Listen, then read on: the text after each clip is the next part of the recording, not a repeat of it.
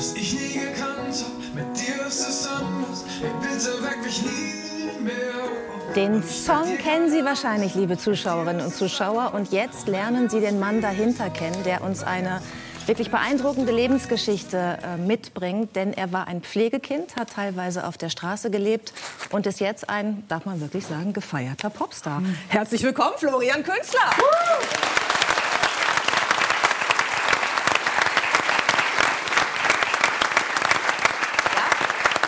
Ich glaube, in den letzten Monaten äh, ist viel passiert. Ich weiß nicht, ob auch das Glück eine starke Kurve genommen hat, aber du hast jetzt deinen ersten Talkshow-Auftritt. Du Ja. hast dein erstes Album rausgebracht. Du spielst gerade deine erste Tournee. Ja. Wie fühlt sich das an? Ist es Glück? Äh, es ist äh, vor allem die Dankbarkeit.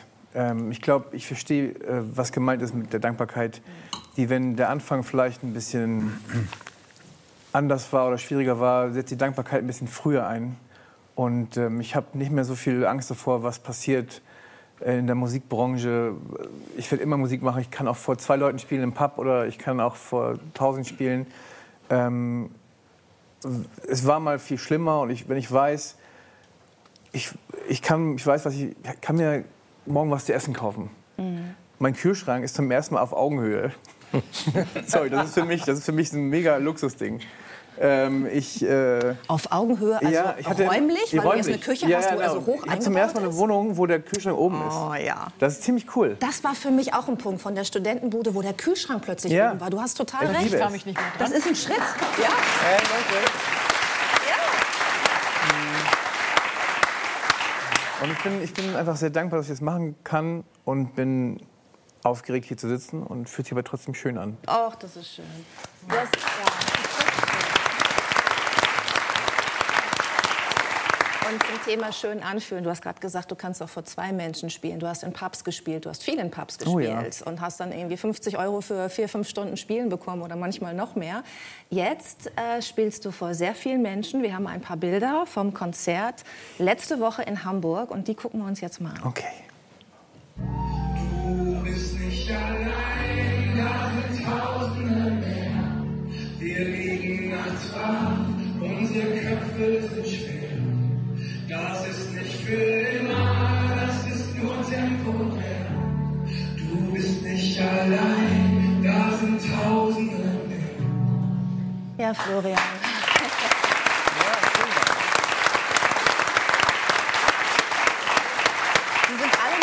gekommen. Du hast ja auch mal als Supportive Act gespielt für andere Künstler, Ja. aber jetzt ist es dein Konzert. Die kommen, um dich zu hören. Super crazy. Und können alle mitsingen. Ja, das ist ganz komisch gewesen. Das war schön natürlich, super, aber auf einmal äh, waren sie 1600 Leute, das ist richtig viel.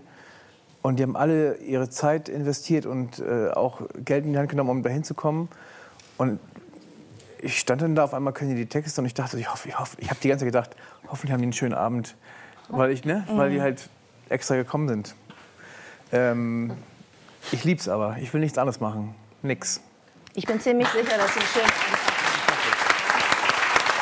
Und Ich bin auch ziemlich sicher, dass der Erfolg deiner Musik auch damit zusammenhängt. Du schreibst ja selber die Musik, du textest selber, dass ähm, deine Lieder einfach eine unglaubliche Tiefe haben. Und die können sie natürlich haben, weil du unglaublich viel erlebt hast, weil du auch viele Brüche hattest und viele Kämpfe auszustehen hattest und dich immer wieder aufrappeln musstest.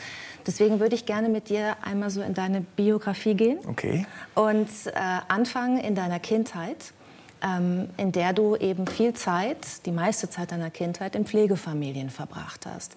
Warum konntest du nicht bei deinen leiblichen Eltern aufwachsen? Ähm, ja, meine leibliche Mutter hatte ähm, ein paar Probleme, sage ich mal so, ne? so ähm, äh, clean zu werden. Und ähm, ich weiß, dass sie es immer wieder versucht hat. Und irgendwann äh, kommt das Jugendamt und äh, merkt, okay, das, das geht jetzt hier nicht so weiter. Und dann ähm, wirst du erstmal übergangsweise vielleicht in so eine Einrichtung, Einrichtung gebracht oder in, in eine andere Fa Familie, wo ich dann auch irgendwie eineinhalb Jahre war. Und das macht viel mit dir, wenn du nicht auf einmal nicht da bleiben kannst, wo du eigentlich ne, du denkst, irgendwas ist falsch mit dir, ähm, komme ich wieder zurück und du wirst quasi von A nach B nach C und dann geht es immer weiter und irgendwann gab es eine Pflegefamilie im Norden, äh, raus aus Berlin, äh, so ein kleines Dörfchen näher Timmendorfer Strand. Das war einfach wunderschön. Und ich habe gehofft, dass ich da bleiben Ratekau, kann. Ratekau. Das sagen. Ratekau, Darf man bei ruhig Lübeck sagen. Das ist ein an ganz schönes. Dorf, genau. Ja. Und ich habe dann kurz gehofft, ey, hier wäre schön. Mhm. Und dann haben die gesagt, du bist jetzt unser Sohn. Und das fand ich krass, weil ich zum ersten Mal, ja,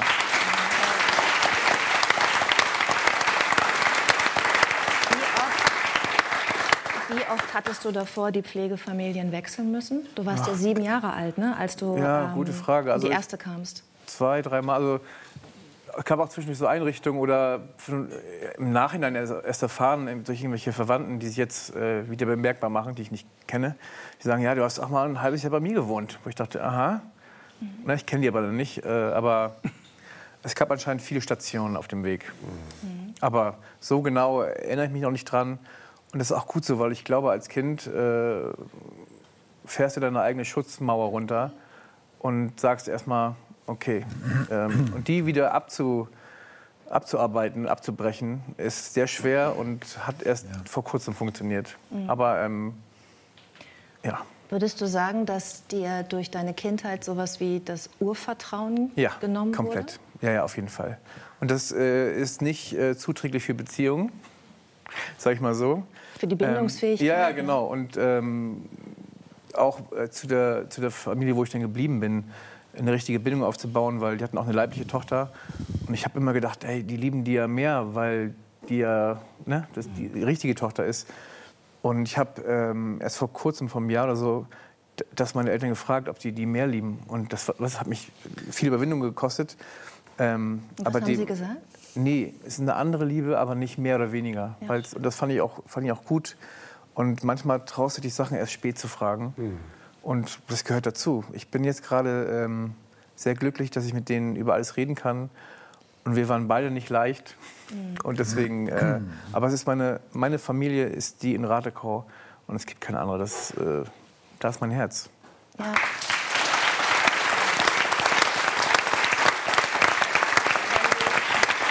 Wenn du über deine Eltern sprichst, wenn du Ja. über deine Eltern sprichst, dann sprichst du auch immer über diese Pflegefamilie Ja, in Ratekau. genau. Und diese Familie, kann man das so sagen, hat die Musik in dein Voll. Leben gebracht? Das, es war die Obermusikklatsche auf jeden Fall. Also so ein kleines Häuschen, meine Schwester, es lief links im Zimmer lief Kelly Family Hymn, die Bengals. Dann äh, meine, meine, ja, genau. Mein Vater hat oben schief Posaune geübt. Glaub mal hier, die, das, interessante äh, Geschichte auf jeden Fall.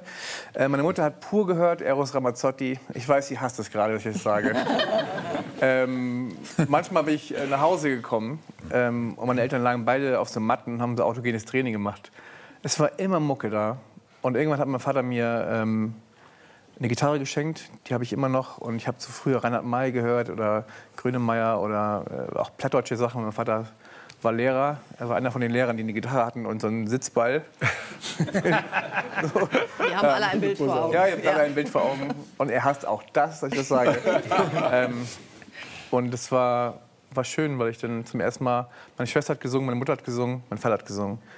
Und ähm, irgendwann habe ich auch angefangen. Spät, aber erst Gitarre und dann mit meiner Schwester eine Band. Jetzt hört sich das ja so an wie ein Happy End. Ne? Du hast eine Familie gefunden, du hast einen Anker gefunden und du hast die Musik entdeckt. Ihr hattet auch was Gemeinsames mit der Musik. Ja. Und doch kam es dann dazu, dass die Eltern, deine Pflegeeltern, dich mit 18 vor die Tür gesetzt haben. Genau. Warum? Weil dieses Urvertrauen dann doch nicht da ist und irgendwann äh, vergisst du Berlin und die Zeit und auf einmal mit 16 kriegst du einen Perse, wo, wo du nicht mehr so heißt, wie du heißt und alles wird komisch und Also dein richtiger Name Künstler, Ja, ja, genau. der von deinen leiblichen Genau. Eltern stand dann im Personal. Genau, und ich habe das gar nicht so richtig gecheckt, weil ich das irgendwie verdrängt habe, dass es das überhaupt gab. Und dann kam viel zurück und ich war auch Chaos und habe viel Mist gebaut, habe meine erste Ausbildung abgebrochen und äh, wenn die ersten Probleme kamen, ne, also wie sage ich meinen Eltern jetzt, dass ich die Ausbildung verloren habe, kommt diese äh, berühmte Schutzmauer wieder.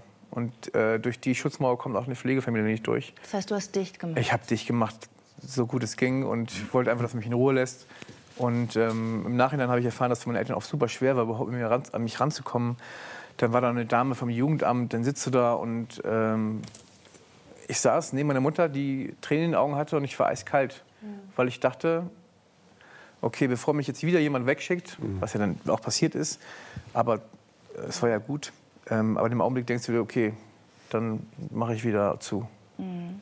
Geht auch ganz gut. Jetzt nicht mehr, aber früher. Ja, du warst dann auf eigenen Füßen, musstest wieder neu anfangen. Hat das funktioniert? Nee. Also, nee. äh, ich bin nach Lübeck gezogen, dann in so eine Wohnung und dachte, ja, okay, dann mache ich das alleine.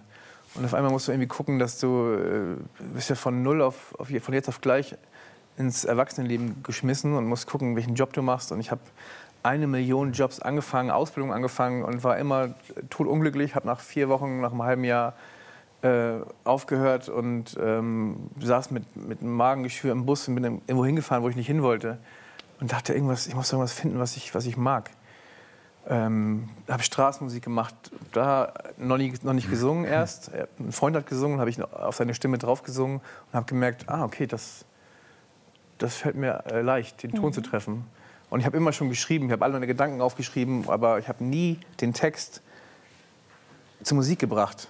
Und irgendwann kam ein Kumpel und meinte, hey, wir ziehen hier eine neue WG, ich möchte gerne, dass du einziehst. Wir können ein Duo gründen, aber du musst dein Leben ein bisschen auf die Reihe kriegen, weil ich habe auch viel missgebaut und geguckt, wo das Geld herkam. War diese Zeit, von der du gerade sprichst, als du dich so gefunden hast musikalisch, ne? war das die Zeit, wo du auch auf der Straße teilweise gelebt hast? Also ja, kurz davor, warst? ja genau, kurz davor. So. Ähm, genau, das ist halt auch eine andere Art von, von Musik, wenn du, wenn, du, wenn du singen musst, damit du was zu essen hast. Das ist schon ein anderer Grund. Äh, und auf der Straße leben, ich bin, jetzt bin ich sehr dankbar, dass du äh, ohne Strom oder ohne, ohne Essen, weil ich das alles halt wertzuschätzen weiß. Hier stehen jetzt so, so Früchte und sowas. Ich finde das mega cool, dass es einfach hier da ist. Weißt du? so, mhm. Ich kann das einfach essen und der Kühlschrank ist auf Augenhöhe. Weißt du, das sind so. Ja. Ich bin super dankbar für, für ganz viele Kleinigkeiten. ähm, was hast du gelernt, als du auf der Straße gelebt hast? Ah. Und in den Einkaufspassagen den Eingang gesucht hast zum Übernachten? Mm, dass man nicht mit dem, darf ich das Arsch sagen? Ja. Arsch angeguckt wird. Mhm. Ähm, dass die Leute denken, äh, aus dir ist nichts geworden oder äh, keiner, keiner will mit dir reden dass man nicht gesehen wird. Und das ist ganz schön heftig. Hat dich das verletzt? Ja, total. Weil was im Nachhinein manchmal einfach nur vielleicht ein kurzes Gespräch, ich wollte ja gar kein Geld haben. Ich habe ja dann versucht, mit, mit Musik äh, Geld zu bekommen. Aber so kurzes Gespräch hat mir ein bisschen gefehlt. Das wäre cool gewesen. Oder einfach kurz jemand, der sich runterhockt, weißt du? So. Ja. Und gesagt hat, ey, ja, ja, genau. Mhm. Und jetzt, äh, jetzt habe ich kaum noch Zeit, aber ich bin auch mit dem Wärmebus mitgefahren in Lübeck und ähm, kann das vielleicht ein bisschen mehr verstehen. Oder ja. Hattest du das Gefühl, dass du, ähm, also es berichten ja viele Obdachlose, dass sie so unsichtbar sind für die Gesellschaft. Ja. Hattest du das Gefühl, dass du durch deine Musik auf der Straße gesehen ja, wirst? total. Dass das der äh, Tunnel ist, der dich dahin führt zu Voll. Menschen? Auf einmal ähm, du spielst ein Lied und dann kommt da jemand und sagt, ey, wir haben nächste Woche Hochzeit, willst du nicht bei uns spielen? Und dann... Äh, ich hätte, hätte, wahrscheinlich auch umsonst gespielt, aber die haben gesagt, ja, wir geben dir auch Geld. Ich dachte so, ich kriege Geld dafür, dass ich singe? Mache ich. Und Florian, dann, äh, wir, wir müssten einmal gucken, wie unser Professor hier, der neben mir sitzt, ja, ja, die ganze okay. Zeit ist der so und nickt und macht Geräusche und so. Was, was ist das, was Sie am meisten beeindruckt? Berührt Sie jetzt an dieser? Ja, also mich berührt natürlich genau das, dieses Authentische. Und wir Forscher finden ja nur Dinge, die schon da sind. Also wir, wir erfinden ja die Welt nicht. Das heißt, wir suchen wie die Nadel im Heuhaufen nach Dingen. Und er beschreibt ja genau das. Den, diese, die Frage, die, die, die, der Ruf nach Bedeutung, nach wahrgenommen, nach schaut mal, ich bin da. Und dieses Dasein, das ist das, worum es geht. Das ist die Verbundenheit, auf die wir alle irgendwie bauen. Das beginnt mit dem Boden, auf dem wir stehen.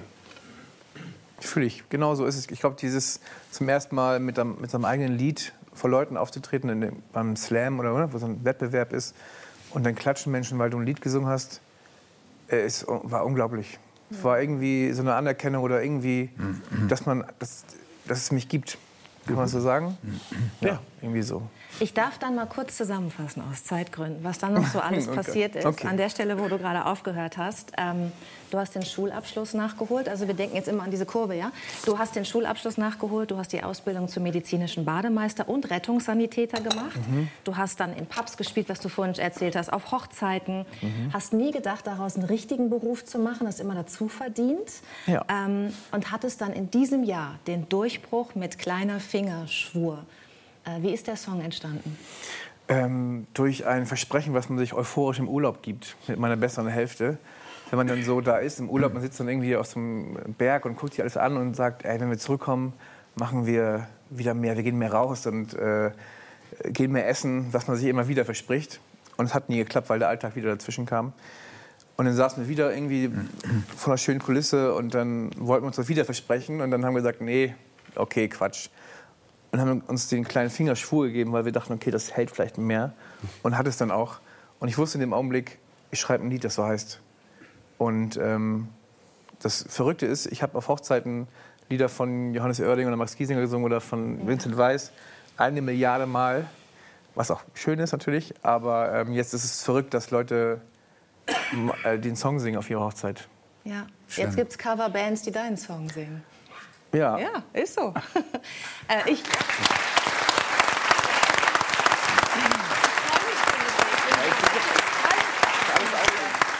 Ähm, ich fasse noch mal stark zusammen. Du hast das äh, veröffentlicht auf Instagram und äh, also ja. auf, auf, TikTok, Insta, Social Media, sagen genau. wir mal. Und das ist einfach viral gegangen und die Leute haben deinen Song geliebt. Und wenn man dann Erfolg hat, kommen ja auch die großen Plattenfirmen und machen direkt den Vertrag. Du hast jetzt ein Album mhm. ähm, auch auf dem Markt und was ich ganz schön finde, ist, dass du auch für uns ähm, jetzt singst, mhm. live hier mit deiner Gitarre. Leider nicht die Gitarre, die dein Pflegevater äh, dir geschenkt hat. Du hast mir vorhin erzählt, die liegt zu Hause, die ist unspielbar. Ja, also die äh, geht noch, aber die hat keinen Verstärker drin und so. Die ist so einfach. Ich gucke sie gerne an und denke an früher. Aber jetzt hast du eine richtige Gitarre. Mhm. Und äh, bevor du für uns spielst, ähm, hattest du uns gesagt, würdest du gerne einmal dich in die Kamera richten dürfen, um etwas ja. zu sagen? Du hast eine Botschaft. Und ähm, die Kamera 3 steht dir zur Verfügung. Okay. Ich würde gerne einfach allen Pflegeeltern da draußen danken, dass ihr Kindern eine Chance gibt, äh, aufzuwachsen und denen ein Zuhause gibt, wenn sie keins haben. Ich bin eins davon und ich bin sehr dankbar, dass ich hier sitzen darf und das sagen darf. Also von Herzen ein dickes Danke dafür, dass es euch gibt.